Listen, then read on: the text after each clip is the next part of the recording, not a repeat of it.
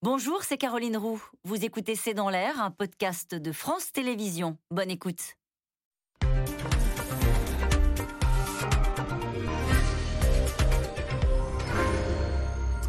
Bonsoir à toutes et à tous. Une semaine pour faire la différence.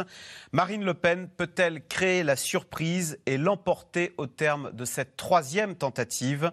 Comment vont se reporter les électeurs de Jean-Luc Mélenchon? Emmanuel Macron Va-t-il réussir à mobiliser au-delà de son camp? Sur quoi vont se décider les électeurs? Et puis quel est l'impact des appels à voter Macron des artistes, des sportifs, mais aussi des deux anciens présidents, François Hollande et Nicolas Sarkozy? Le débat de mercredi soir pourra-t-il, pourrait-il changer la donne? C'est le sujet de cette émission de ce C'est dans l'air, intitulée ce soir Marine Le Pen peut-elle gagner? Pour répondre à vos questions, nous avons le plaisir d'accueillir Christophe Barbier. Vous êtes éditorialiste politique, directeur de la rédaction de Franc-Tireur, qui titre cette semaine 10 raisons de bloquer Marine Le Pen. Soisy Kemener, vous êtes euh, rédactrice en chef du service politique de Marianne. Marianne qui titre cette semaine Macron-Le Pen, non, ce n'est pas un remake de 2017. Caroline Vigoureux, journaliste politique à l'opinion, à lire sur le site de votre journal. Le grand parti voulu par Emmanuel Macron secoue la majorité. Et puis Frédéric Dabi, directeur général opinion de l'Institut de sondage IFOP. Selon votre dernier sondage euh, IFOP, Emmanuel Macron recueillerait toujours 53,5% des intentions de vote contre 46,5% pour Marine Le Pen. Et puis je cite votre livre, La fracture, c'est aux éditions Les Arènes. Merci de participer à cette émission euh, en direct. Caroline Vigoureux, on commence avec vous, avec cette campagne de l'entre-deux tours, et commençons par Marine Le Pen. Euh, en quoi cette campagne de Marine Le Pen de l'entre-deux tours, est-ce qu'elle est différente de celle qui prévalait avant le premier tour. Est-ce que quelque chose a changé là? Oui, elle est radicalement euh, différente euh, parce que jusqu'à présent, enfin jusqu'au premier tour, Marine Le Pen menait plutôt une campagne à bas bruit. Elle faisait euh, beaucoup de déplacements dans des villes moyennes. Elle n'était pas du tout dans la recherche du buzz, du clash, parce qu'il y avait Éric Zemmour qui lui accaparait toute cette attention médiatique, qui avait des propositions extrêmement clivantes et lui qui était longtemps perçu comme une menace à Marine Le Pen a finalement été assez euh, bénéfique dans sa course vers l'Elysée parce qu'il a participé à sa euh, dédiabolisation, il l'a normalisé, il a créé une euh, aile droite à Marine Le Pen. Et, et c'est lui qui avait le rôle de... de Paratonnerre voilà, de paratonnerre, de propositions très clivantes, et non elle. Et là, finalement, on le voit depuis euh, dimanche dernier, euh, c'est pour elle une toute autre campagne qui a commencé. Et d'ailleurs, cette campagne est beaucoup plus laborieuse pour elle. Elle a fait euh, plusieurs erreurs en début de semaine. Elle a fait une conférence de presse sur l'international qui a été assez compliquée. Elle s'est trompée sur le nom de l'ancien président tunisien. Enfin, il y a eu plusieurs erreurs qui portent atteinte à sa crédibilité, alors même que c'est là-dessus qu'elle est déjà en difficulté. Et on peut le dire aussi euh, pour Emmanuel Macron, que la campagne est radicalement euh, différente pour lui. Il avait assez peu fait campagne jusqu'alors et euh, il ne s'arrête pas depuis dimanche dernier. On le voit partout. visiblement, il a plus de temps dans son agenda qui était beaucoup accaparé par l'international jusqu'au jusqu'au 10 avril. Donc finalement, ça les révèle tous les deux. Ils rentrent vraiment dans l'arène. Ils endossent tous les deux le rôle de candidat, alors même que chacun, pour des raisons extrêmement différentes, il faisait une campagne plutôt sous les radars. Mmh. Soisy Kemener, il est compliqué cet entre-deux tours pour Marine Le Pen, vous diriez? Ah, il est très très compliqué. C'est-à-dire que euh, dans la première partie, effectivement, elle est cachée par Éric Zemmour, mais elle fait une campagne d'image. C'est-à-dire que l'idée, c'est d'effacer euh, le débat, évidemment, de l'entre-deux tours catastrophique de 2017, de dire j'ai changé, je suis apaisé, vous avez vécu un quinquennat de colère, il y a eu la crise des Gilets jaunes, vous avez souffert pendant la pandémie, euh, la guerre en Ukraine, ça, on parle pas trop pour les raisons qu'on imagine très bien vu ses positions poutinolâtres. Et donc, l'idée, c'est de dire je suis une nouvelle Marine Le Pen, apaisé et presque plus apaisé que le jeune président Emmanuel Macron. C'était un peu ça dans la première partie de, dans la première partie de, cette élection présidentielle. Et puis là, bah, on arrive dans une toute autre campagne. On la regarde elle, on le regarde lui. Euh, les Français vont se déterminer. Il y aura des abstentionnistes, mais c'est quand même un, moment de, révélateur très fort. Et elle se lance dans les grands sujets. Ça a été dit par Caroline, c'est-à-dire une conférence de presse euh, sur les institutions, une conférence de presse sur la diplomatie, ce qui est censé poser un président de la République, une présidente de la République. Et elle se trouve trompe à chaque fois. C'est-à-dire, première conférence de presse, elle est censée parler des institutions, etc. Qu'est-ce qu'on en sort? On en sort qu'elle exclut des journalistes et qu'elle n'a pas envie de parler à l'ensemble des médias. Donc, alors qu'elle défend même l'état de droit euh, par rapport à ce qui a pu se passer, pense-t-elle, de liberticide pendant le, le quinquennat d'Emmanuel Macron. Ensuite, conférence sur la diplomatie. Normalement, c'est le domaine réservé, le domaine du président de la République. Qu'est-ce qu'elle dit? On est en pleine guerre en Ukraine. Tout le monde a dans, le, dans les mémoires euh, le, les, les, les, horreurs euh, du massacre, des massacres de Boutcha. Euh, et elle nous explique qu'il est urgent que l'OTAN se rapproche de la Russie. Donc, c'est une contre-performance totale sur l'ensemble de la semaine. Et ce qui faisait sa force, d'ailleurs, ça se voyait euh, dans les enquêtes de Frédéric, c'est-à-dire sa proximité avec, les Français. Elle n'a pas du tout travaillé cet axe-là. Au contraire, c'est ce qu'a fait Emmanuel Macron en se mettant à hauteur de, à hauteur de, de, de baffe, comme on dit. Oui, à hauteur de baffe. Alors, chercher un autre, un autre terme un, moins autre, vulgaire. un autre terme, mais euh, à, à, hauteur d'homme, en tout cas, à hauteur de Français, euh, même les Français qui n'ont pas voté pour lui, puisqu'il est dans des endroits où on n'avait pas beaucoup voté pour lui, et donc, ou moins en tout cas qu'ailleurs. Et donc, elle, au contraire, a essayé de faire euh, le surplomb. Lui, le chaudron, elle le surplomb, et, et ça lui réussit pas du tout. Alors c'est vrai, Christophe Barbier, Emmanuel Macron lui avait reproché, n'avait pas fait campagne avant le premier tour. Là, pour le coup, il va au charbon, il va, pour reprendre enfin, mon expression, à hauteur de baffe. Oui. Et il s'en prend. Il fait une campagne de plein pied avec un double, un double objectif. D'abord, montrer que oui, il accepte les critiques et que donc il s'est réhumanisé. Jupiter est descendu euh, sur la terre euh, des habitants des, des, du commun des mortels. Et puis l'autre objectif, il est clairement électoral. Il va à la pêche aux voix. Il ne reçoit pas que des claques aussi, il reçoit des questions. Et les questions lui permettent de faire bouger son programme. On l'a vu sur les retraites, on l'a vu sur le voile. Il a euh, formulé des propositions, corrigé des propositions, changé de ton sur certains sujets. Et de cette manière-là, essayer de plaire à certains électorats. L'électorat de Mélenchon, 7 millions de voix quand même à, récupérer. L'électorat de Yannick Jadot, on l'a vu aujourd'hui avec un meeting euh, considérablement tourné vers l'écologie, mais aussi l'électorat de, droite, en allant par exemple rendre visite à, Édouard Philippe pour montrer que euh, ces deux-là sont, sont, unis. Donc c'est une pêche aux voix électorales que cette euh, campagne de terrain, que cette campagne au plus près des, des électeurs. On n'avait pas vu sa campagne de premier tour, d'abord parce qu'il n'a pas fait beaucoup campagne, c'est vrai, mais surtout il a fait campagne dans cette dernière semaine, cette période d'égalité du temps de parole. Et donc les médias en rendaient assez peu compte parce que si vous faisiez 10 minutes de Macron, il fallait faire 10 minutes avec chacun des 11 autres, ce qui était compliqué dans une surface médiatique beaucoup peu utilisée par l'actualité ukrainienne. Et donc euh, il s'est retrouvé piégé par lui-même à force d'attendre de, faire campagne. Quand il a commencé à faire campagne, assez peu, et ben ça n'a été pas du tout vu. Là, 50-50, plus que de candidats, c'est beaucoup plus facile d'être visible et d'être audible.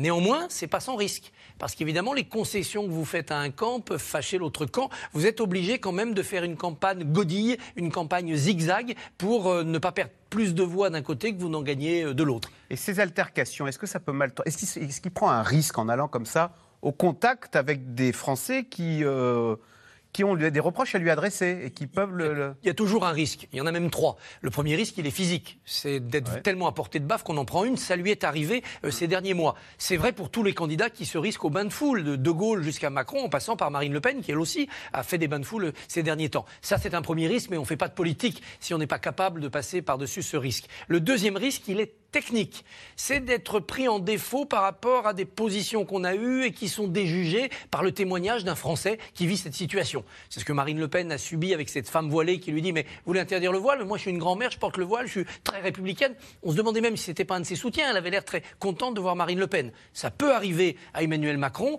euh, sur des, des, des, propos anciens ou des mesures précises qui sont démenties par quelqu'un qui vit cette réalité. Puis le troisième risque, il est, il est électoral. Il y a des masses d'électeurs à bouger dans cet entre-deux tours. Il y a des abstentionnistes à convaincre. Et puis, il y a aussi un camp à ne pas décourager. Si les Français qui souhaitent la victoire d'Emmanuel Macron se disaient Oh, c'est pas la peine d'y aller, ah, le 24 ouais. avril, c'est les vacances, il fait beau, on se démobilise, ça serait très mauvais pour le candidat Macron. Et ça, il y a toujours un risque de voir basculer dans le nini ou dans l'abstention des gens qui sont plutôt pour vous ou qui sont pas assez contre l'autre. Parce que n'oublions pas que cette campagne de second tour, c'est pas Macron contre Le Pen. Hein. Mmh. C'est tout sauf Macron contre tout sauf Le Pen. Lequel des deux phénomènes sera le plus puissant? Frédéric Dabi, on est à huit jours donc du second tour. Est-ce que tout peut arriver? Sur le papier, oui. En plus, avec un rapport de force 53,5, 46,5, ça rappelle beaucoup de scores euh, de second tour connus à un point près. Hein. En 81, en 95, en 2007, Nicolas Sarkozy, euh, Ségolène Royal, euh, en 2012. Maintenant, ce score de 53,5, quand on le ramène à une hypothèse, une abstention équivalente euh, dimanche 24 par rapport au dimanche 10, c'est pas sûr du tout, avec un nombre de blancs et nuls, de bulletins blancs et nuls équivalent aux 4 millions qu'on a connus en 2017, ça fait une avance pour Emmanuel Macron de 2 300 000 voix. C'est quand même extrêmement net. Maintenant, on voit dans les enquêtes d'opinion de l'IFOP, ce 53,5, 46,5 montre que, symboliquement, Marine Le Pen l'emporte, gagne, chez les 25-34 ans, chez les 50-64 ans, dans les catégories populaires, dans cette fameuse catégorie du salariat, où pour la première fois, un représentant du Front National, du Rassemblement National, est arrivé en tête. Traditionnellement, c'est la catégorie où le vainqueur du premier tour gagne. Nicolas Sarkozy en, 2007, euh, François Hollande. La France qui travaille, la France qui travaille, Marine la France Le Pen. qui avait été euh, très sensible euh, au discours de Nicolas Sarkozy, par exemple, voire au discours d'Emmanuel Macron en termes de renouvellement, d'émancipation. Elle a voté, alors c'est un petit salariat, mais qui compte beaucoup, elle a voté pour Marine Le Pen. Donc, écart quand même qui reste net. Mais quand on regarde telle ou telle euh, catégorie, on est sur un match qui peut apparaître serré avec les différents leviers que Christophe Barbier vient d'évoquer. La mobilisation, pour moi, c'est une nouvelle euh, élection. Il y a des électeurs qui n'ont pas voté au premier tour qui voteront euh, au second tour. Il y en a qui n'ont pas encore voté, qui vont, qui ont voté au premier tour, qui vont quitter le second tour. La question des reports. Et ça n'a pas été une semaine extraordinaire pour, pour, Emmanuel Macron, où il y a de plus en plus d'électeurs mélanchonistes qui sont sur un nini, presque un euh, sur deux. Il y a aussi euh, l'effet de sidération des électeurs de droite qui ont connu ce 4,76% de Valérie Pécresse. Et puis on en parlera, ce fameux débat. Donc on est sur un match quand même. Il ne faut pas euh, créer un faux suspense, et je le dis très calmement, avec un avantage assez calme, assez, assez large pardon, pour Emmanuel Macron, assez net, mais il reste 10 jours de campagne, il peut se passer beaucoup de choses. Mais Frédéric Dabi, justement, on a vu lors du premier tour que l'électeur était stratège et il votait en fonction de vos sondages. On a bien vu Pas le vote Beaucoup. Voilà, beaucoup. Mmh. Euh, du coup, est-ce que des bons chiffres d'Emmanuel Macron peuvent démobiliser l'électorat en disant bah écoutez, j'avais prévu de partir en vacances, je vais partir dimanche matin parce que Macron, j'ai vu dans l'IFOP, mmh. est sûr de gagner. J'ai entendu le monsieur de l'IFOP. C'est un comportement possible qu'on a connu à une échelle micro il y a très peu de temps et c'est un résultat électoral qui moi personnellement m'a beaucoup marqué. Élection municipale à Bordeaux. Bordeaux, c'est pas la France, mais c'est pas comment dire n'importe quoi. Les enquêtes d'opinion donnaient un, avantage très net au camp euh, sortant. Il y a eu une démobilisation très forte, notamment de la bourgeoisie pour être large euh, bordelaise, et le candidat écologiste, la liste écologiste, l'a emporté à la surprise générale. Là, quand même, il n'y a pas que un comportement stratège, il y a des mots d'ordre, il y a euh, des ralliements, il y a une campagne qui a lieu, il y a une orchestration qui fait que on va quand même pas regarder seulement les sondages pour se euh, positionner. Et on va retarder ses vacances parce que la zone C sera en vacances. Mais vous savez, je pense que ce n'est pas une question de vacances, c'est une question de signification du vote. En 1988, un écart extrêmement net pour François Mitterrand face à Jacques Chirac, alors qu'il n'y a pas un sondage qui avait donné le moindre resserrement. Euh, le jour du vote confirme les sondages, et toute la France était en vacances, notamment deux zones depuis une semaine. Alors, euh, les deux rivaux du second tour de cette présidentielle accélèrent donc ce week-end. Après euh, deux jours dans le midi de la France, Marine Le Pen s'est déplacée ce matin en Eure-et-Loire. Emmanuel Macron, lui, a tenu un grand meeting à Marseille. Sujet de Magali Lacrose avec Mathieu Lignot et David Lemarchand. Un meeting en plein air, une vue à couper le souffle. Et un président candidat qui tombe la veste juste avant de monter en scène Ici, c'est Marseille. Désormais, terre de gauche. Tout un symbole. Marseille. Ville de jeunesse qui s'est faite à travers le temps par tant et tant de destins mêlés. Entouré par quelques-uns de ses plus anciens soutiens, Emmanuel Macron s'adresse à ceux qui n'ont pas ou peu voté pour lui, les jeunes.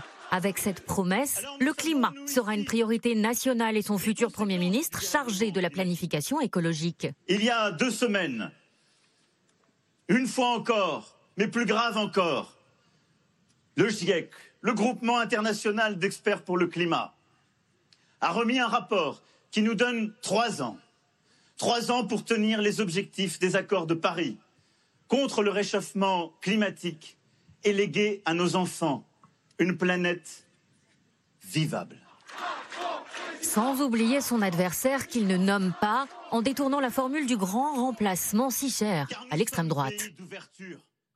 Cette fierté française, c'est cela. Ça n'est pas le grand rabougrissement, ça n'est pas la grande division, ça n'est pas la grande séparation qui consisterait à dire à des enfants nés sur notre sol, élevés dans notre République, qu'ils n'y ont plus leur place et qu'ils n'y ont plus leur droit. Jamais Donc j'espère qu'il va gagner parce que Marine Le Pen, pour moi, euh, ça ne pourra pas faire. Je suis, je suis fils d'émigrés, moi je suis portugais d'origine. Voilà. Elle s'est dédiabolisée, elle a adouci son personnage, elle a aussi travaillé ses dossiers. Maintenant, il faut qu'on faut qu'on soit capable de, de convaincre ceux qui ont voté pour elle. Marine Le Pen, elle aussi, a choisi le Sud pour un meeting en Avignon, où la France insoumise est arrivée en tête au premier tour. Décidément, cette semaine, l'électorat de la gauche est au centre de tous les appétits. Sur scène, la candidate RN reprend à son compte l'appel du président à faire barrage. Le 24 avril, si les Français ont à faire barrage, c'est au retour d'Emmanuel Macron. Le lendemain, un marché provençal, un autre bain de foule. Entourée par les caméras, Marine Le Pen doit montrer qu'elle rassemble tous les Français sans distinction.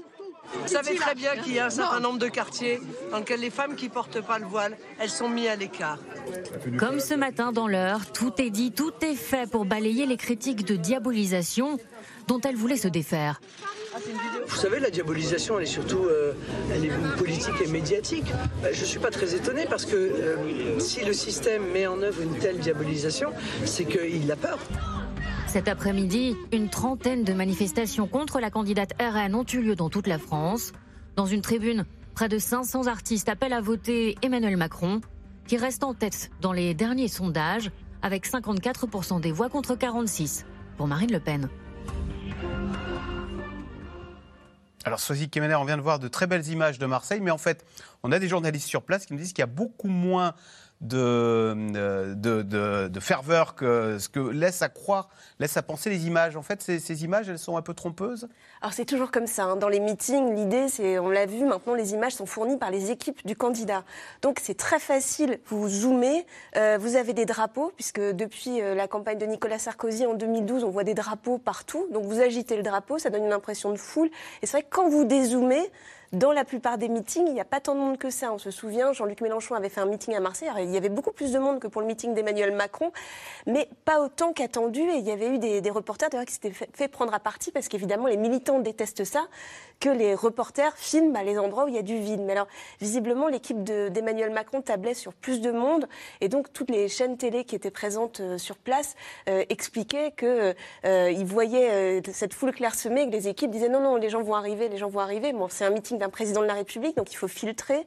Ça peut aussi arrêter. Ah euh, ouais. C'est plus compliqué euh, d'accès, évidemment, puisqu'il y a une sécurité qui est encore plus forte que sur les autres meetings. Mais c'est quand même assez révélateur, parce qu'on est devant un président de la République, candidat à ses réélections, qui est en position pour être probablement euh, réélu. On verra bien ce que, ce que décident les Français la semaine prochaine. En tout cas, euh, c'est la, réponse la plus probable, en tout cas. Et on n'a pas une immense ferveur. Il n'y a pas des gens qui viennent de tout Marseille. Alors, c'est une ville qui a voté Mélenchon la semaine dernière, mais ça, prouve quand même que cette campagne reste toujours un peu étrange euh, du début à la fin. Et que normalement, enfin, moi, j'ai beaucoup suivi la campagne, notamment de Nicolas Sarkozy, campagne de réélection. Il n'a pas été réélu, mais en 2012. Alors, on, on a su, ces meetings avaient coûté très cher. D'ailleurs, il a eu des soucis ensuite. Mais il y avait une, il y avait une ferveur militante qui était Ah très, ouais. très forte et qu'on ne retrouve pas euh, auprès de Bah Là, on est d'Emmanuel dans le Macron. tout sauf Macron ou tout sauf Le Pen, c'est ce que vous êtes Voilà, on en est, train de plus, dire. on est, On est dans le rejet plutôt que dans Voilà, exactement. Et donc ça, ça pose d'immenses et de vertigineuses questions pour le quinquennat qui va s'ouvrir. Alors, qu'est-il allé chercher à Marseille, Emmanuel, euh, Caroline Vigoureux? Je vois cette question téléspectateur. Emmanuel Macron est-il en train d'improviser un programme pour s'adapter aux résultats du premier tour? Puisque Marseille, il est en pleine terre mélanchoniste. Oui, je crois que c'est assez clair ce qu'il est allé chercher à Marseille. clin Ce d'œil est les voix de Jean-Luc Mélenchon. Euh, Jean-Luc Mélenchon est arrivé en tête du premier tour euh, à Marseille avec euh, 31% des voix. Ça n'a jamais été une ville euh, très favorable à Emmanuel Macron. Et donc, il va à Marseille sur la forme, c'est déjà euh, un symbole euh, en soi. Et sur le fond, il a un discours euh, très écologique, plus que jamais. Euh, il a des phrases Nos vies seront écologiques ou ne seront pas.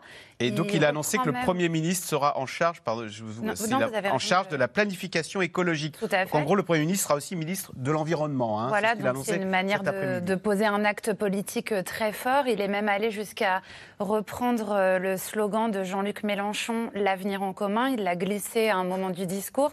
Et enfin, il a cité Jaurès. Donc il a coché toutes les cases euh, nécessaires euh, du bon discours de gauche avec euh, des mesures assez fortes sur l'écologie. On voit qu'il, donc non non seulement il cherche les, les voix de Jean-Luc Mélenchon, donc euh, les voix des jeunes, euh, pour qui l'écologie est un sujet euh, majeur, mais il cherche aussi à faire de ce second tour un référendum pour ou contre l'écologie. Il avait déjà consacré son déplacement de jeudi au Havre avec Édouard Philippe à la question écologique. Lui veut développer le parc éolien quand Marine Le Pen veut le démanteler. Donc chacun cherche à faire des référendums pour ou contre euh, les propositions de l'autre. Il l'a là, traité de m'a- climato-sceptique. de hein. climato-sceptique incompétente. Et incompétente parce voilà. qu'il a dit que ça allait coûter très cher de démanteler euh, les éoliennes, puisque Marine Le Pen veut les démanteler progressivement. Oui, et puis c'est pas un sujet sur lequel elle est euh, forte ni identifiée, Marine Le Pen, mais Emmanuel Macron non plus. hein. Ils ont un débat assez, euh, un bilan pardon, assez mitigé sur le quinquennat. Tout ce qu'ils avaient essayé de faire en matière d'écologie a été assez contre-productif. Je pense notamment à la Convention citoyenne euh, sur le climat qui était plein de belles ambitions et qui finalement euh, a été un flop total et même s'est retourné contre eux parce que il y a eu Mhm. beaucoup de critiques euh, des militants écolos. Enfin bref, en tout cas, il est venu euh, chercher ces voix-là de manière, je trouve, un peu grossière pour que ça soit productif. Alors, est-ce que, en revanche, là, il faut y voir une subtilité Christophe Barbier, deux ou trois fois, il n'a pas manqué une occasion de ramener sur le tapis le sujet du voile, du port du voile, en martelant qu'il était en opposition avec la position de, Marine Le Pen. Euh, sondage La Croix cette semaine qui nous indique que 69% des électeurs de Jean-Luc Mélen- des électeurs de confession musulmane ont voté Jean-Luc Mélenchon au premier tour. Ça aussi, c'est une façon d'aller récupérer ces voix-là? Il va à Marseille, sur cette terre-là, avec euh, beaucoup de population d'origine immigrée, un fort vote de jeunesse, la thématique écolo. Tout ça, c'est pour essayer de euh, récolter des voix qui se sont portées sur Jean-Luc Mélenchon au premier tour. Par ailleurs, et ça, ça le sert plutôt dans cette démarche, il y a eu des images dans cet entre-deux-tours, dans cette première semaine d'entre-deux-tours, autour du voile. Emmanuel Macron parlant avec une jeune femme Ouais. voilée, féministe, jeune, avec un voile noir, et puis Marine Le Pen parlant avec une femme plus âgée, avec un voile blanc, euh, fille de militaire, expliquant qu'elle elle était choquée par la proposition de Marine Le Pen d'interdire le voile dans l'espace public. Donc ça s'est invité au cœur de la campagne, et ça a fait bouger les deux candidats. Marine Le Pen a dû faire des concessions en expliquant qu'elle ne généralisait pas, et Emmanuel Macron, par rapport à des déclarations plus anciennes, a été plus conciliant avec cette jeune féministe voilée. Donc c'est un des thèmes de cette première semaine d'entre deux tours. Donc oui, il en a reparlé parce que c'était dans le tempo et parce que il y a dans l'électorat Mélenchon des gens qui sont venus voter pour lui parce qu'il apparaît comme le meilleur défenseur de la communauté musulmane. Cet investissement politique de Jean-Luc Mélenchon depuis cinq ans, qui lui a valu de très très fortes critiques d'islamo-gauchisme, avec des participations à une manifestation euh, contestée, eh bien finalement ça a quand même payé pour Jean-Luc Mélenchon au soir du 10 avril. Difficile maintenant de voir dans cette population ce qui a été le déterminant le plus fort. Le critère social, parce que souvent cette Ouais. population ne fait pas partie de la bourgeoisie aisée, évidemment, c'est une population issue de l'immigration, ou le, le vecteur cultuel, euh, c'est parce qu'il défend les musulmans que je vote pour lui en tant que musulman. Je vote en tant que chômeur, pauvre, euh, qui vit dans un logement social en banlieue, ou je vote comme musulman. Les deux se sont mêlés. Est-ce que, à gauchiser son discours, euh, Emmanuel Macron ne prend pas un risque de perdre un électorat euh, de droite, euh, LR Bontin, qui finalement dira bah, Moi, dimanche prochain, si c'est comme ça, je vais à la pêche Tant qu'il ne touche pas à- aux deux thèmes fétiches de la droite, il ne perd pas cet électorat, C'est-à-dire les impôts. Il ne faut pas qu'il bascule du côté de la, la générosité sociale euh, complètement libérée qui fait que le déficit budgétaire flambe et qu'il faudra augmenter les impôts. Ça, ça fait peur à la droite. Et puis l'autre euh, euh, tabou, c'est le sécuritaire. Il ne faut pas qu'à un moment donné, Emmanuel Macron dise pour plaire à la gauche de la gauche, oh, finalement, on sera moins, moins méchant avec les délinquants, on sera plus, plus, plus, plus conciliant. Là, de ce côté-là, il serait vraiment en zone de risque. Sur l'écologie, sur les thèmes de société, je pense qu'il n'y a pas trop de risque. Alors, Frédéric Dabi, ces fameux reports de voix, que sont-ils? Et puis on se dit toujours, est-ce que le, vous, est-ce qu'il n'y a pas un vote Le Pen caché, un vote Le Pen honteux qu'on ne vous dirait pas dans les enquêtes d'opinion? Au premier tour, on a parlé pendant trois mois du vote euh, Zemmour caché. Caché. On ne peut pas dire qu'il a été particulièrement euh, caché de ce point de vue-là. Non, c'est vrai que les reports de voix, on a une euh, élection assez singulière, où avec euh, une France qui a été coupée en trois, avec trois blocs très importants, le quatrième ne fait que 7%. Les suivants font moins de 5%. Donc la question des reports de voix est importante très, très nettement pour le vote Mélenchon. Et ce qui est intéressant, c'est que alors que Jean-Luc Mélenchon a été plutôt clair au sort du premier tour par rapport à sa déception, son amertume de 2017 où il, il ne s'était pas prononcé du tout sur euh, sa consigne de vote, la renvoyant euh, au Parlement. C'était pas l'Union populaire, mais c'était le Parlement de la France insoumise. Là, avec sa, sa proclamation euh, à Comment quatre reprises, Urbi et Torbi, il, Ouais. est, il est quand même sur pas une voie pour l'extrême droite. Et on sait qu'il y a un lien quand même fort entre Jean-Luc Mélenchon et ses électeurs, même si avec cette montée de l'individualisme, la perte des repères euh, électoraux, on est plus que jamais pas propriétaire de ces voix. Mais alors qu'il a été, je dirais, plutôt clair, on a quand même au fur et à mesure de la campagne, alors c'est notre rolling IFOP fiducial, de plus en plus d'électeurs de Jean-Luc Mélenchon du premier tour. On est passé de 39 à 49% hier, vendredi, à ne pas choisir entre Emmanuel Macron et euh, Marine Le Pen. C'est vrai que c'est plus clair du côté de l'électorat Pécresse pour les raisons que Christophe vient d'indiquer, même si Marine Le Pen a un nombre d'électeurs Pécresse, bien sûr plus faible que celui de François Fillon, euh, très supérieur à ce qu'avait François Fillon euh, en 2020. Et la question sécuritaire, où elle est plus crédible qu'Emmanuel Macron dans les enquêtes euh, d'opinion, joue. Mais sur euh, Jean-Luc Mélenchon, il ne pourra pas se contenter d'envoyer pendant les huit jours de campagne qui restent des œillades à cet électorat, parce que ça reste un président qui garde une, une équation électorale très équilibrée, où il a quand même beaucoup d'électeurs de droite. Il a quand même capté 40% de l'électorat Fillon 2017. Il a perdu du chemin euh, à gauche, notamment chez les jeunes, où nos enquêtes faites avant le premier tour le donnaient au coude à coude avec Jean-Luc Mélenchon. On a très bien vu un survote des jeunes, des primo-votants, ces Français qui votent pour la Ouais. première fois à la présidentielle pour Jean-Luc Mélenchon, pour des raisons diverses.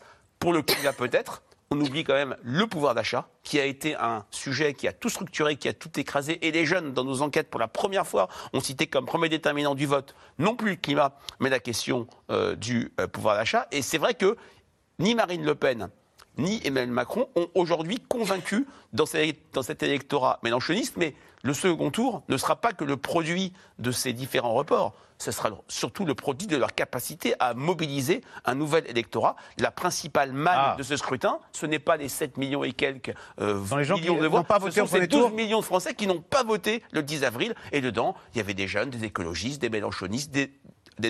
Et pourquoi se où il cette fois?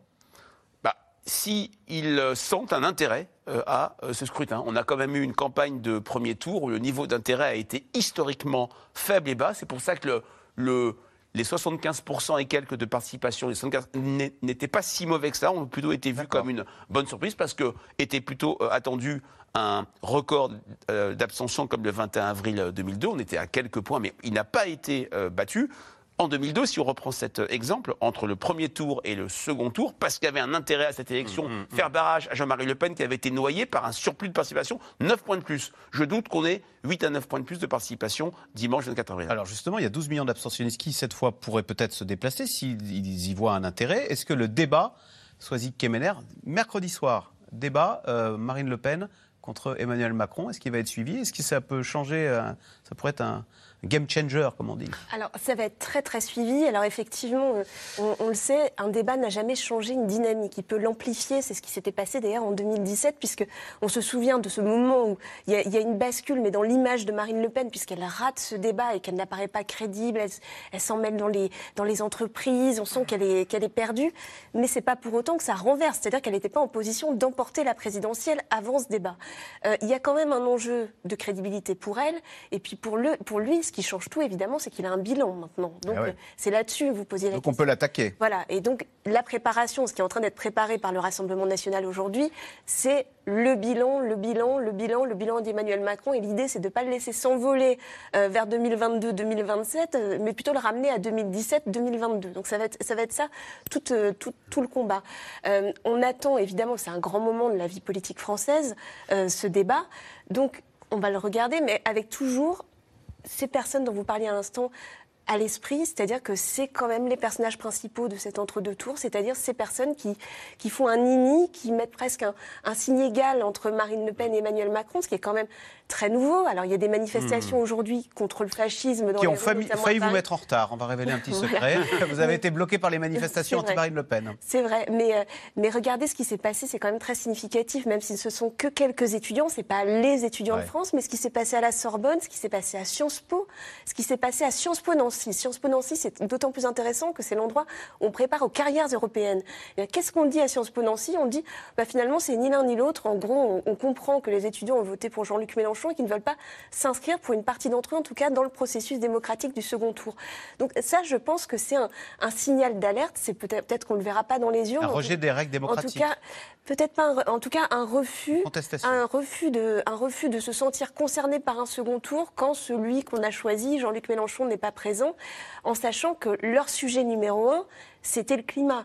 Et donc la question, en fait, de savoir si les, clins d'œil très très appuyés d'aujourd'hui d'Emmanuel Macron vont suffire à inverser les choses, il va falloir qu'il qu en parle aussi. Euh, J'imagine que Marine Le Pen va essayer de, lui en parler, de, de, ce changement, même si on écoute bien euh, Emmanuel Macron cet après-midi à Marseille il dit aussi un peu la même chose que Nicolas Sarkozy en 2007 sous la pression de Nicolas Hulot, c'est-à-dire un vice-premier ministre chargé de la transition mmh. euh, écologique. Et ben c'était euh, c'était Alain Juppé et puis Alain Juppé n'est pas resté au gouvernement puisqu'il a perdu aux législatives, mais il y avait cette idée-là en 2007 aussi. Donc il va il va loin dans les termes, mais dans l'esprit, on a déjà vécu ce moment-là et puis ça s'est terminé en 2010 par Nicolas Sarkozy. L'écologie, ça commence à bien faire.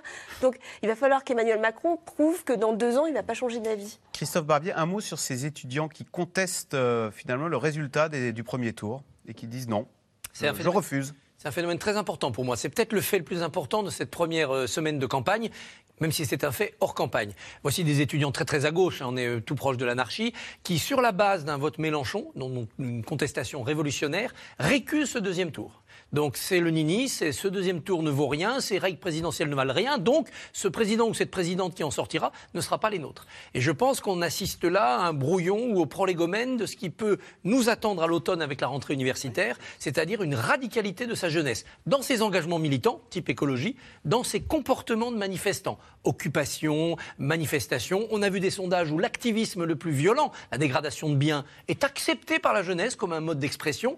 On est en train de se préparer une poudrière générationnelle, avec des gens qui vont arriver en fac à 18 ans et quelques en ayant passé le bac là dans ces prochaines semaines, qui ont vécu les deux dernières années en quasi-confinement, qui ont pris de plein fouet, de 16 à 18 ans, la prison du confinement par rapport à leurs études, leur vie sentimentale, leur vie économique, et qui voient maintenant l'horizon de la dette, du pouvoir d'achat, de la guerre. Je pense que là, quel que soit le vainqueur de la présidentielle, on a un phénomène qui n'est qu'à son début et qui peut donner un automne extrêmement périlleux pour le pouvoir, quel qu'il soit. Alors, je vous propose maintenant de prendre la direction de Châteaudun, dans l'Eure-et-Loire. C'est une ville où, depuis près de 20 ans, eh bien, les résultats sont exactement les mêmes que ceux qu'on observe au niveau national. C'est une particularité qui s'est encore vérifiée dimanche dernier. Ses habitants votent exactement comme le reste de la France. Reportage donc à Châteaudun de Laszlo Gélabert, Maxime Liogier et Michel Bouilly. Au beau milieu de la Beauce, à 1h30 de Paris, Châteaudun et ses 13 000 habitants qui, depuis 20 ans, à chaque élection présidentielle, votent exactement comme le reste de la France. Alors ici comme ailleurs, la première préoccupation des Dunois sur le marché, c'est le pouvoir d'achat. Bah oui, on voudrait un petit peu plus. Pour vivre mieux. Hein Moi, ça fait 14 ans que je suis à la retraite. Euh, mon pouvoir d'achat a très peu augmenté. J'ai eu 100 euros d'augmentation en 14 ans. Vous vous rendez compte? La vie, de combien qu'elle a augmenté?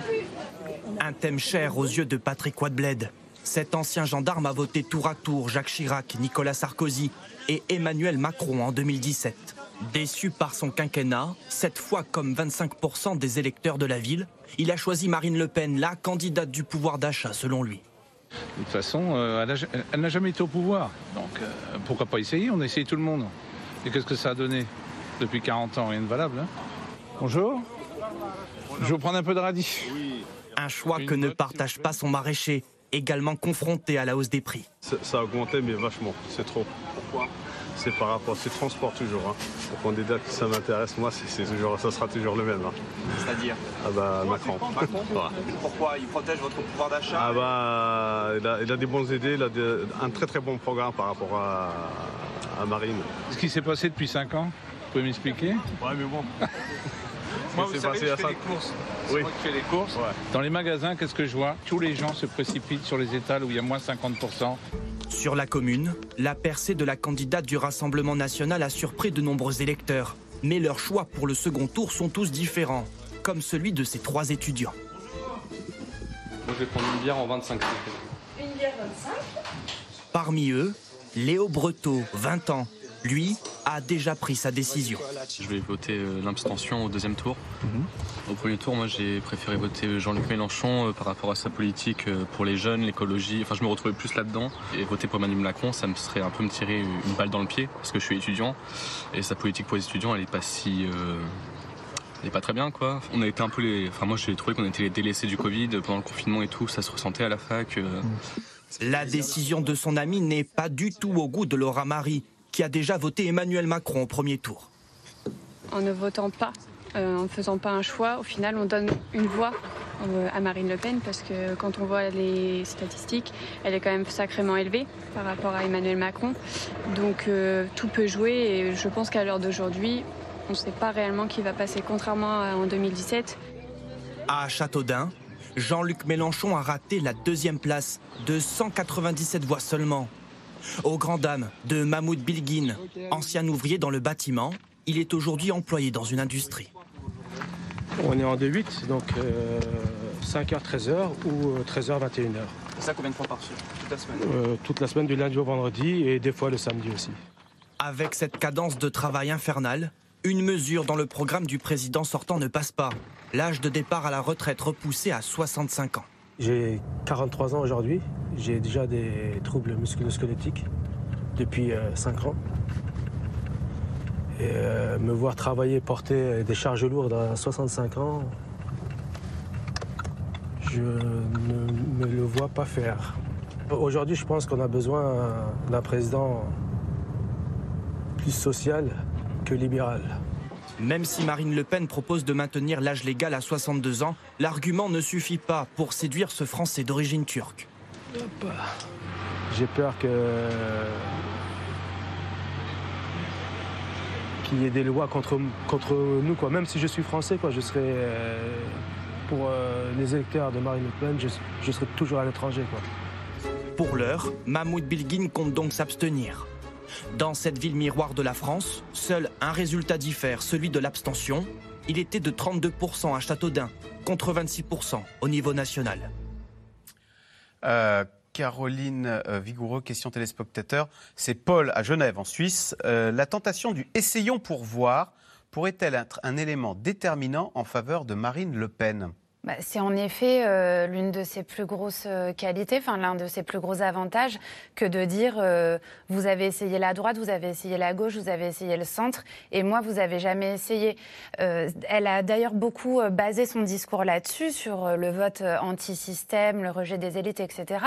Et pendant des années, Marine Le Pen dénonçait l'UMPS, c'était son terme. Et ce que fait aujourd'hui Emmanuel Macron lui donne raison quelque part, puisqu'il prend euh, une partie de l'UMP, une partie du PS, il met tout le monde ensemble pour faire un, grand parti, pour élargir euh, la puissance centrale de l'échiquier politique.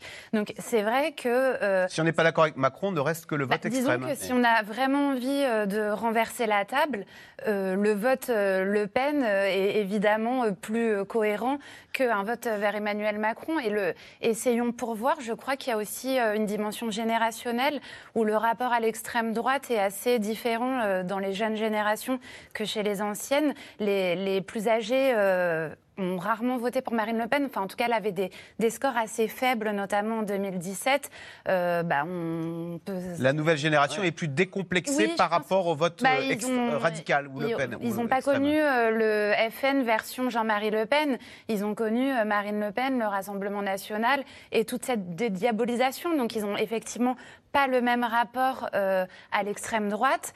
Et, et, sans doute que pour eux, glisser un bulletin Marine Le Pen dans l'urne ne signifie pas tout à fait la même chose. En 2002, c'était Jean-Marie Le Pen. Ce que dit, ce que dit enfin, Caroline est complètement corroboré par nos chiffres au-delà de l'intention de vote pour le second tour, on pose la question est-ce que vous votez pour Marine Le Pen pour qu'elle soit élue présidente de la République ou pour faire battre Emmanuel Macron? Eh bien, son électorat repose sur un vote d'adhésion. Il y en a quasiment 56% qui considèrent qu'ils votent Le Pen dans une logique d'adhésion. Et c'est vrai qu'il y a une vraie rupture euh, générationnelle. Je me souviens d'une enquête pour le JDD qu'on avait appelée radioscopie de l'électorat euh, RN, où la dimension protestataire, tribunicienne, euh, anti-système, je vote FN, qu'on disait à l'époque pour euh, dire euh, merde au, en fait, au système, a complètement disparu, notamment dans les générations euh, les plus jeunes, qui peuvent être d'ailleurs très favorables parfois euh, à l'immigration, se sentir bien dans la société multiculturelle, mais être trois quarts à dire que en contexte de crise, il faut réserver euh, en priorité les emplois aux jeunes Français. C'est cette désidéologisation qui peut faire aussi, qui est à la base de ce vote d'adhésion, qui est quand même majoritaire dans l'électorat de Marine Le Pen. Et là, c'est une vraie nouveauté. Et dans ce contexte, du coup, Swazig Kemener, les appels au front républicain, est-ce qu'ils fonctionnent toujours aussi bien de voir euh, les artistes, euh, les sportifs, euh, deux anciens présidents, on l'a dit, mais aussi tous les anciens premiers ministres jusqu'à Lionel Jospin, appelés à voter Emmanuel Macron? Est-ce que ça ne fait pas de Marine Le Pen un martyr finalement?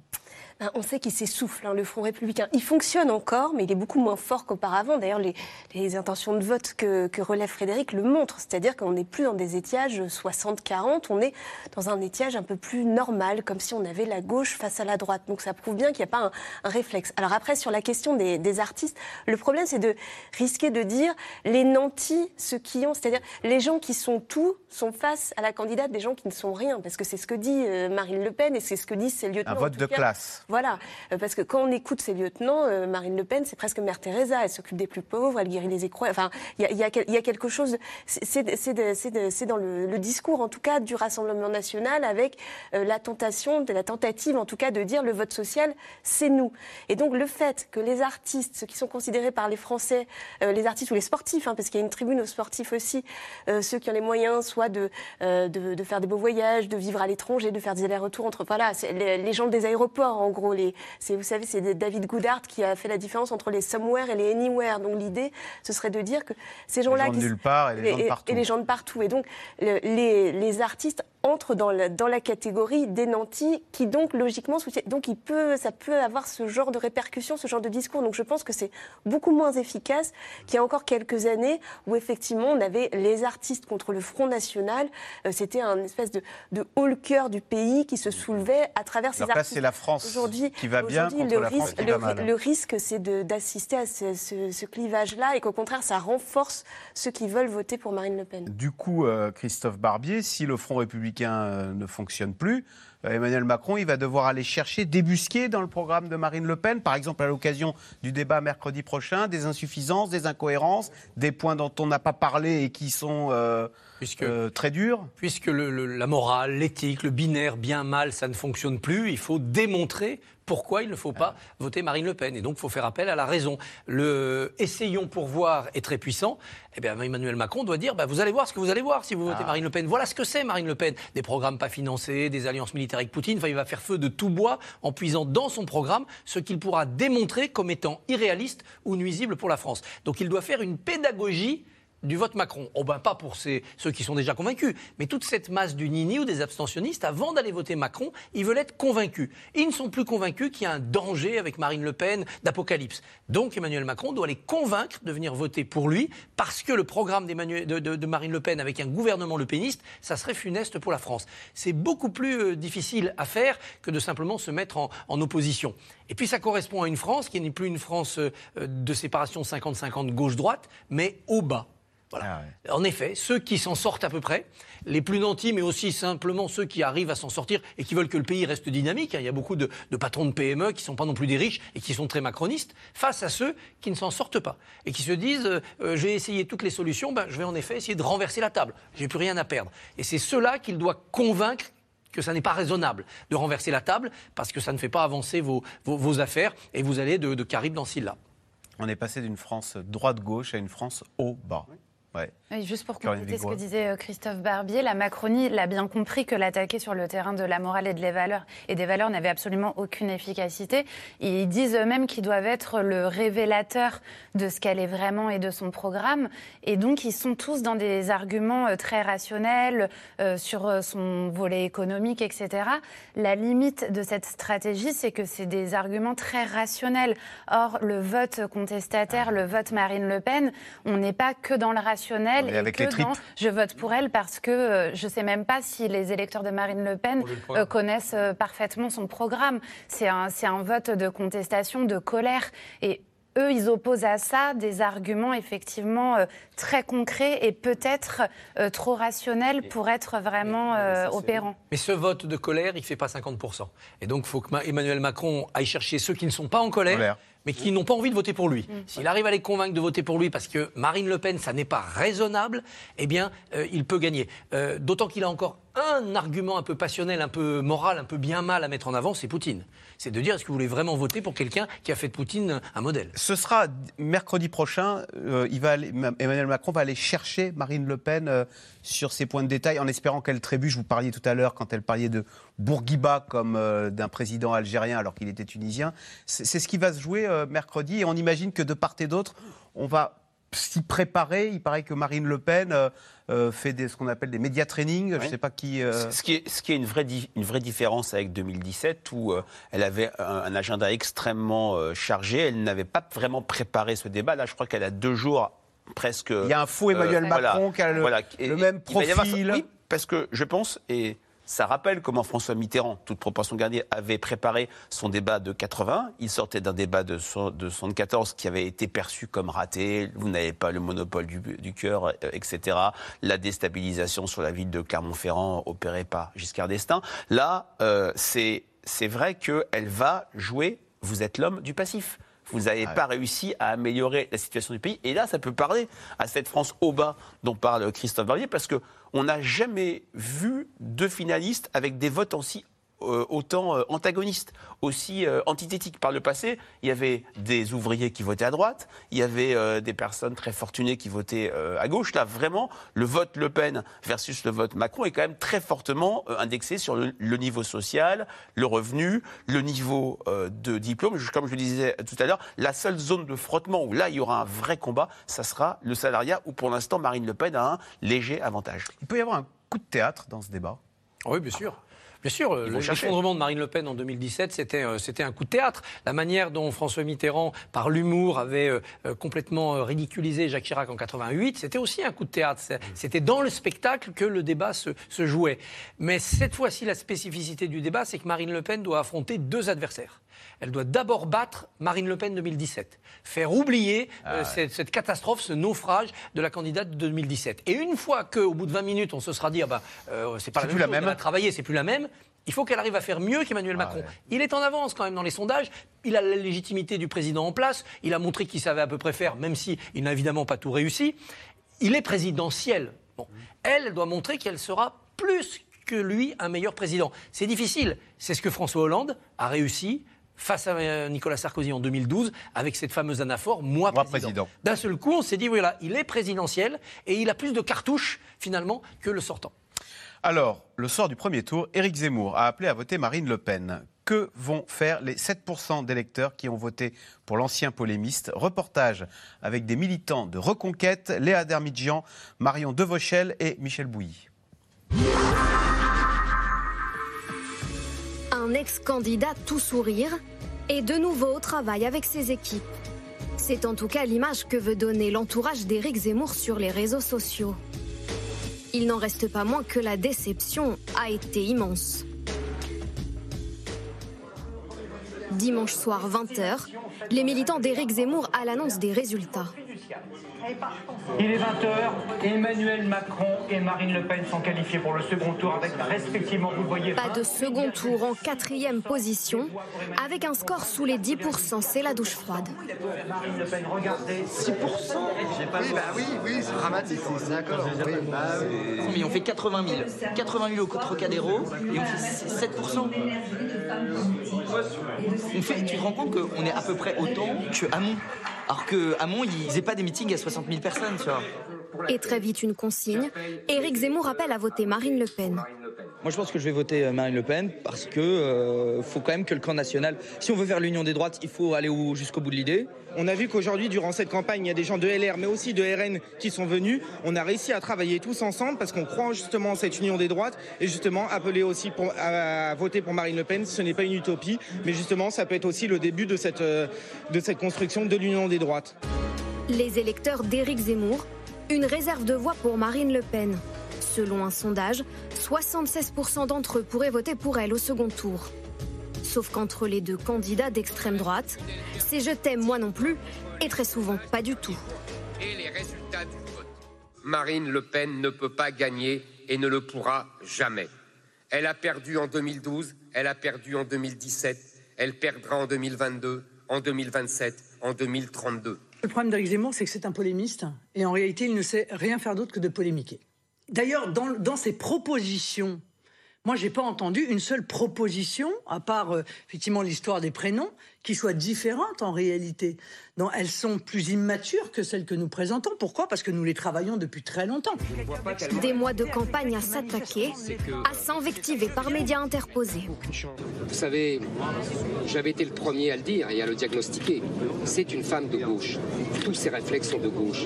Elle est en décalage avec son électorat. Il y a des gens autour d'Éric Zemmour qui sont des nazis. avez- et comment vous allez rassembler votre famille politique au-delà même de votre absolument parti aucune volonté si vous les traitez de nazis rassembler les nazis et autres groupuscules sulfurés. Je les ai fichus à la porte de mon mouvement. Éric Zemmour, Marine Le Pen, les deux meilleurs ennemis de l'extrême droite. Alors pour certains militants, passer de l'un à l'autre n'est pas une évidence. Marine Le Pen, je ne la crois pas. Je ne lui fais pas confiance. Elle a passé ces dix dernières années à faire des reniements. Elle était sur la ligne de son père au début. Maintenant, elle est sur la ligne beaucoup plus sociale. Elle ment. Je ne lui fais pas confiance et je vais avoir du mal à voter pour elle, même si je comprends que on se dirige vers un vote Marine Le Pen car euh, on ne peut pas voter Macron. Je ne comprends pas qu'on puisse voter Macron. Alors ici, on espère vite tourner la page du second tour et se concentrer sur les prochaines échéances. Et là, ce qui est bien, c'est qu'au final, c'est la fin. Enfin, les LR sont morts, en fait, au final. hein. Les LR sont morts, c'est le, le- Donc, au le final, positif. Et le PS. Le PS est mort aussi. Parfait. Donc au final, on peut prendre une place à droite hein, quand même, hein, dans l'opposition. euh. Je suis pratiquement sûr, c'est- c'est mon avis évidemment, mais que euh, Le Pen ne vaincra pas Macron euh, au second tour. Et comme elle l'a elle-même annoncé, va certainement se retirer de la campagne euh, de l'univers politique euh, d'ici 5 ans. Et à ce moment-là, Reconquête prendra tout son sens encore une fois. Et de toute façon, lors de ces 5 ans, on ne baissera pas les bras, on continuera nos actions, on continuera à montrer qu'on existe, que cette France-là existe. Marine Le Pen, elle, a déjà précisé que ni Éric Zemmour ni sa nièce Marion Maréchal ne feraient partie de son gouvernement si elle était élue. Soisy Kemener, euh, euh, Éric Zemmour, c'est 7% des voix, ça compte quand même. Alors ils vont, ils vont euh, voter pour qui? Est-ce qu'ils iront voter? Et s'ils y vont, ils iront pour qui? Ah c'est sûr que là, les, voix vont compter très très cher hein, dans cet entre-deux-tours. Donc pour l'instant, ils vont voter pour une grande partie d'entre eux pour Marine Le Pen, pas obligatoirement de gaieté de cœur, comme l'a très bien montré votre reportage, tout simplement parce que euh, Éric Zemmour a fondé son ascension politique sur le fait, sur l'idée que Marine Le Pen était passée, enfin qu'on avait essayé du coup, enfin que les Français avaient essayé, qu'elle avait essayé d'être présidente de la République, pardonnez-moi, euh, plusieurs fois, que ça n'avait pas fonctionné, qu'elle euh, avait atteint son seuil de compétence, qu'elle ne pouvait pas aller plus loin. Donc c'est ce qu'il a raconté à ses militants et c'est pour ça qu'ils sont venus le rejoindre qu'ils l'ont poussé et qu'ils étaient présents lors de ses meetings. Il a raconté une autre histoire à ses militants, Éric Zemmour, c'est il leur a dit regardez, on est nombreux dans les meetings, donc on va gagner. On sait très bien que c'est des faux semblants, sinon chaque homme politique qui vend bien des livres, on se souvient de Nicolas Sarkozy pendant la primaire de 2016, serait immédiatement choisi par les militants, puis choisi par les Français. C'est pas comme ça que ça fonctionne. C'est parce qu'il avait vendu des livres qu'il est allé à la primaire. Non, ce que je veux dire, c'est qu'il s'était appuyé sur ses oui, ventes de oui, livres pour dire regardez, meetings, plein regarde- craqués aussi. voilà, regardez l'appel, l'appel des Français, l'appel du peuple. Ça ne fonctionne pas. Et donc, il faut quand même qu'ils enlèvent toutes ces couches-là, c'est-à-dire qu'ils commencent par se dire non, il n'y avait pas de vote caché, ça n'existe pas, euh, on n'est que 7%, mais on peut compter quand même pour le second tour et on va apporter nos voix à, à celles euh, qu'on ne voulait pas soutenir. Donc c'est quand même psychologiquement très compliqué, mais bon, pour l'instant, les enquêtes nous montrent qu'ils vont plutôt aller vers là que vers Emmanuel Macron. Caroline Vigoureuse, c'est facile pour l'électorat d'Éric Zemmour C'est la même sociologie de passer du vote euh, Zemmour au vote Le Pen Ou bien Non. ça demande un- Ah. un- de prendre sur soi? Les chiffres montrent qu'effectivement, comme vous l'avez dit dans le reportage, 76% des électeurs d'Éric Zemmour seraient prêts à voter Marine Le Pen, donc c'est quand même massif.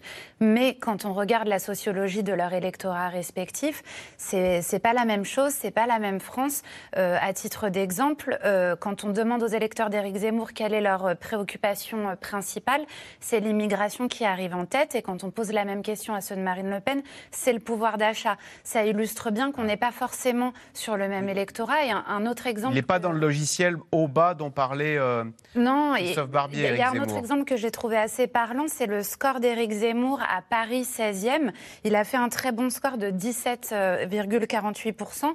Marine Le Pen a fait 5% là-bas. Euh, Enfin, c'est des exemples qui montrent que c'est euh, absolument pas euh, la même euh, vision euh, de, de la France. Pas la, ils, ils vendent pas la même chose, si je puis dire. Et Éric Zemmour est finalement tout ce que Marine Le Pen ne veut plus être. Il a fait toute sa campagne sur les questions euh, migratoires et identitaires. Et elle, elle a essayé de se défaire de toutes ces questions et a fait toute sa campagne sur le pouvoir d'achat. Et enfin, il y a un troisième euh, aspect, selon moi. Euh, la campagne laisse quand même des traces quand on voit tout ce qu'ils ont pu dire l'un sur l'autre, ce que rappelait très bien votre reportage. Ça a des conséquences euh, humaines, personnelles et peut-être en termes d'électorat. En tous les cas, Marine Le Pen n'a pas su rassembler et euh, n'a pas saisi du tout la main tendue par Non, euh, Éric Zemmour au veut soir faire. du Elle premier veut tour. plutôt euh, aller euh, vers Macron que vers Zemmour. Frédéric Dabi Tout ce que dit Caroline est parfaitement juste. Je mettrai un seul point de nuance. La, la passerelle entre, entre eux, elle existe entre Éric Zemmour et Marine Le Pen, c'est l'anti-macronisme. Comme ça a été dit par euh, ce militant euh, vu lors du reportage, très sévère, ce Marine Le Pen, il a quand même fini par dire mais c'est impossible de voter pour Emmanuel Macron. Qu'est-ce que c'est qu'un second tour si on reprend euh, l'adage de Charles Pasqua qui était lui-même repris euh, de Guy Mollet? Au second tour, on élimine. élimine. Et c'est vrai que l'électorat euh, d'Éric Zemmour pour l'instant n'est qu'à 7 ou 8% euh, à pencher pour un vote Macron parce que qu'est-ce qui a fait entrer Éric Zemmour, je dirais, dans la cour des grands de la campagne? C'était M. Cassandre. C'était les constats sur la France en déclin. Et il pointait systématiquement le quinquennat écoulé. Et c'est d'ailleurs pour ça que Marine Le Pen, je trouve qu'elle a complètement raison de ne pas envoyer euh, beaucoup de signaux à cet euh, électorat. Je pense qu'il va se rallier assez massivement, c'est presque, euh, presque 80% dans notre dernière vague du rolling IFOP fiducial, euh, vers euh, un vote. vote euh, Marine Le Pen. Allez, tout de suite, on passe à vos questions. Alors, toujours sur Éric Zemmour, bah, Christophe Barbier, c'est Frédéric dans le Vaucluse. Éric Zemmour n'a-t-il pas besoin de l'échec de Marine Le Pen? Pour pouvoir se présenter ensuite en leader incontesté de l'extrême droite Lui, voyez-vous un avenir à Éric Zemmour? Il a besoin de l'échec de Marine Le Pen. Ça, c'est évident. Si Marine Le Pen l'emporte, euh, que pourra faire Éric Zemmour? Aller frapper à la porte pour quémander quelques places de, de députés? Il sera alors un parti adjuvant. Ou alors essayer d'aller voir avec les LR s'ils peuvent à deux imposer une cohabitation en juin à Marine Le Pen. Si Marine Le Pen perd, il n'est plus adjuvant, Éric Zemmour. Il peut se retrouver structurant de cette droite où on aura à la fois un Rassemblement national qui regardera l'après-Le Pen, trois échecs consécutifs, ça sera difficile pour elle de revenir en 2027, un parti reconquête qui a eu des voix, qui a du remboursement, qui a de l'argent, qui a des jeunes militants, qui a un appareil, qui a un et même plusieurs leaders. Euh, Éric Zemmour, 63 ans, mais Marion Maréchal qui est beaucoup plus jeune. Et puis, il y aura une fracture chez les LR. Si Emmanuel Macron gagne, si Marine Le Pen perd, une partie des LR modérés va vouloir participer à la machine du pouvoir, va aller voir Édouard Philippe pour faire quelque chose, et il y a une aile des LR qui dira non. Nous, on reste dans l'indépendance. Et cette aile-là peut être tentée de passer un accord d'appareil avec Reconquête et avec les ruines du RN. Il peut y avoir le début de ce que Patrick Buisson a rêvé être le regroupement des droites nationales. Mais ça, ça passe par la défaite de Marine Le Pen. Donc en effet, Éric Zemmour a intérêt à cette défaite exactement comme Jacques Chirac en 81 avait intérêt à la défaite de Giscard, l'éliminer et après bien sûr revenir rapidement pour remplacer cette gauche incompétente. Ça a pris 14 ans. Les rassemblements étudiants et les manifestations peuvent-ils avoir un impact sur l'élection? Euh, ce désordre, euh, est-ce que ça préfigure Ouais. d'ailleurs euh, ce qui pourrait arriver au soir du second tour, non, euh, Frédéric Je pense que l'effet Chanly, si je puis dire, Ouais, qu'on adaptait à mai 68, peut aussi créer un réflexe favorable pour Emmanuel Macron, peut aussi dire, faire dire à beaucoup d'électeurs tentés par vote Le Pen, décidément le pays n'est pas tenu, sachant que ce discours qui a été évoqué euh, tout à l'heure de délégitimation de l'é- de l'élection n'est pas l'apanage de la jeunesse. Ça fait maintenant depuis 2012 que on entend dans le débat euh, politique, sur les réseaux sociaux, cette délégitimation. François Hollande n'a peut-être pas vraiment gagné euh, en 2012. Il manquait bien sûr une semaine ou deux semaines à Nicolas Sarkozy pour pouvoir l'emporter. Emmanuel Macron lui-même, en euh, 2017, euh, c'était facile de l'emporter face à Marine Le Pen. C'est un, c'est un, poison mauvais qui s'insinue dans le débat euh, public et qui peut, euh, je dirais, déplaire à énormément de Français. Marine Le Pen maîtrise-t-elle suffisamment les sujets de politique étrangère? Alors, on en a parlé tout à l'heure, Caroline Vigoureux, avec euh, Bourguiba, la bourde, la Bourguiba en président algérien, alors qu'il était euh, dirigeant de la Tunisie. Euh, ça va être un des points sur lequel elle sera en difficulté euh, sur l'Ukraine euh, Oui, bien mercredi? sûr, Emmanuel Macron va se faire un malin plaisir, Plaisir. justement de l'attaquer sur cette question-là. Elle a un emprunt russe qu'elle est toujours en train de, de rembourser aujourd'hui. Donc elle, elle, elle, a, elle a ce lien de dépendance, en tout cas financier, vis-à-vis de la Russie. Euh, on sait bien, elle parle très peu de la guerre en Ukraine, euh, Marine Le Pen. On l'a pas entendu beaucoup parler des massacres de Boucha. Alors elle est interrogée là-dessus, donc elle répond, mais c'est pas quelque chose dont elle parle, euh, dont elle parle naturellement.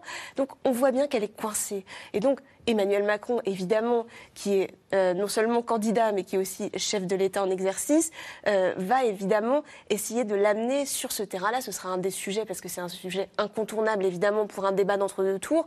Et elle a, elle a intérêt à préparer très solidement et mieux qu'elle ne l'a fait lors de sa conférence de presse de mercredi dernier, où elle a vraiment pas donné l'impression de survoler le sujet. et C'est un euphémisme. Alors justement, Christian dans la Somme qui pose une question. Élue, Marine Le Pen refuserait-elle d'aider militairement l'Ukraine? Alors on sait qu'elle est contre les embargos, elle estime que ça ne mène à rien. De là à suspendre les livraisons euh, Le problème, c'est que ce sont des décisions européennes. européennes. Et Marine Le Pen a bien dit que si elle arrivait au pouvoir, elle mettait à plat la construction européenne, qu'elle voulait en rebattre les cartes. Elle a même dit qu'elle avait, qu'elle assumait des désaccords stratégiques avec l'Allemagne. Donc, est-ce à dire qu'en effet, dans ce conflit, elle passerait à une sorte de neutralité et que les Ukrainiens devraient se passer des armements fournis par, le, par, par la France? Est-ce à dire aussi qu'en tant que présidente de l'Union européenne, parce que euh, jusqu'en juillet, c'est le président français qui fait office, elle réunirait les Européens pour leur dire, euh, avec Viktor Orban et quelques autres, on a envie de changer un petit peu notre, notre relation à ce, ce conflit. Ça sera un problème pour elle, dans le débat, parce qu'Emmanuel Macron va la chercher, et puis dans le, dans le reste de cette campagne. Par ailleurs, il n'y a pas que Poutine dans le passif de Marine Le Pen, il y a Trump aussi, qu'elle avait aussi érigé en modèle. Trump a été battu, Trump est toujours là. Est-ce qu'elle va assumer d'être euh, l'incarnation d'un Trumpisme à la française, ou est-ce qu'elle va prendre ses distances avec ce qu'il a représenté comme conflictualité? Avant de parler d'écologie, Emmanuel Macron ne devrait-il pas commencer par adopter enfin les propositions de la Convention citoyenne? Il est renvoyé à son bilan hein, euh, en permanence. Oui, parce euh. que c'est quand même un des rares une rare euh, thématique, euh, l'environnement, l'écologie, le climat, où le premier mot qui est associé au président Macron, c'est l'inaction. Les Français sont plutôt euh, mécontents du bilan. Alors, il y a un acte symbolique euh, originel, c'est le départ euh, de Nicolas Hulot, qui n'avait pas un bilan non plus extraordinaire, mais qui a été, ce départ a été décodé par le fait qu'en fait, Emmanuel Macron ne veut pas ne voudra pas faire avancer les choses en matière environnementale. Et puis cette convention citoyenne, il s'est quand même piégé en disant d'abord je prendrai tout, puis je prendrai tout sauf trois jokers, ou je ne sais pas quel terme avait été du coup, euh, on, utilisé. on a pris Et- ça pour une, une voilà. défilade. Et donc, euh, ça a été vu comme finalement ça servait à rien. Alors que ce type de convention, c'est quand même des euh, instruments de démocratie participative passionnants et auxquels les Français croient de plus en plus. Question de Joël dans la Loire, Christophe Barbier. Est-ce que la gauche et Europe Écologie Les Verts peuvent encore peser grâce aux législatives? Est-ce que ces deux vieux partis de gouvernement, je, rajoute LR aussi, qu'on a enterrés avec cette présidentielle, est-ce qu'ils peuvent ressusciter aux législatives?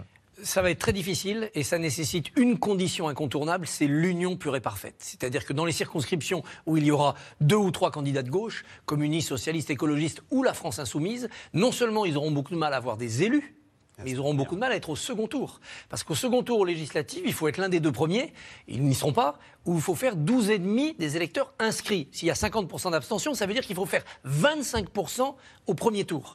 Si on n'est pas dans les deux premiers. Ça sera inaccessible pour tout candidat de gauche, à part quelques fiefs, s'il n'y a pas l'union dès le premier tour. Est-ce que les Verts sont prêts à faire l'union avec les socialistes, avec les communistes? Est-ce que la discussion va commencer avec la France insoumise? Ou est-ce que les législatives ne vont pas être l'ultime règlement de compte de cette gauche divisée, où chacun de tuer l'autre, de faire disparaître l'autre de l'échiquier parlementaire Avec une autre conséquence très importante, c'est les finances.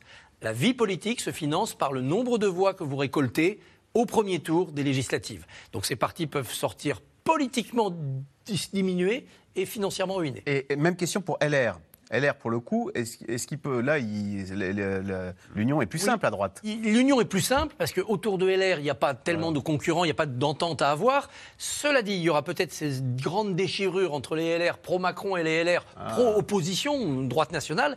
Et puis quand même, il y a aussi une forme d'usure. Les élus locaux LR sont nombreux. Ils ont quand même un grand groupe parlementaire qui, qui présente beaucoup de sortants. Ça va pas être simple, mais la situation est moins désespérée. En effet. Laurent Vauquier, par exemple, son attitude sera euh, décisive au Oui, soir du parce second tour. qu'il va y avoir des manœuvres de parti. Est-ce que Laurent Wauquiez essaye de reprendre la tête du parti? Qui s'y oppose? Il y a ceux qui seront des transfuges et qui diront je m'en vais. Il y a ceux qui essaieront de se présenter à la législative en changeant d'étiquette, passer de LR par exemple à Horizon. On peut le faire avant de se présenter, on peut aussi le faire une fois qu'on est élu.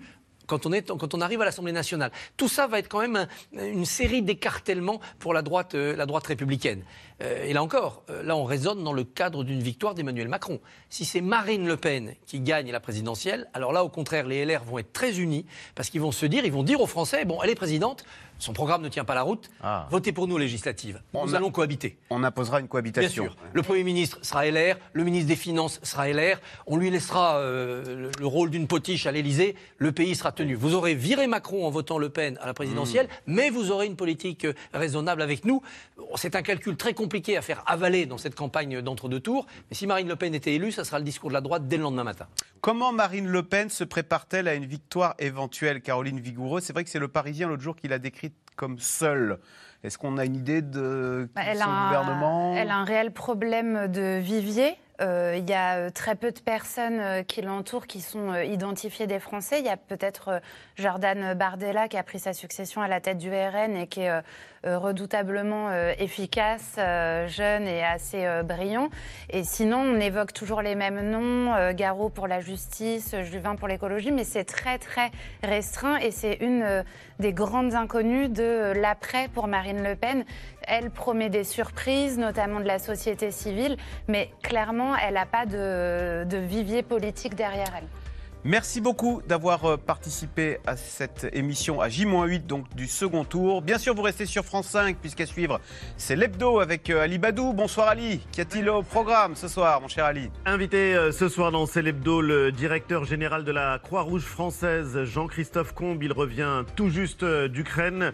On va aussi recevoir l'un de nos plus grands historiens, Pascal Horry. Il publie Le côté obscur du peuple, livre indispensable dans cet entre-deux tours et pour comprendre les enjeux du euh, 24 avril. Et puis la passion chocolat en ce week-end, Pascal. Le génie du chocolat, Patrick Roger, nous rejoindra. Voilà, joyeuse Pâques. Bonne soirée, Axel. Et à tout de suite. Eh, Passion chocolat, vous m'en gardez. Merci Ali. Et puis on se retrouve lundi pour un nouveau C'est dans l'air. Bonne soirée sur France 5.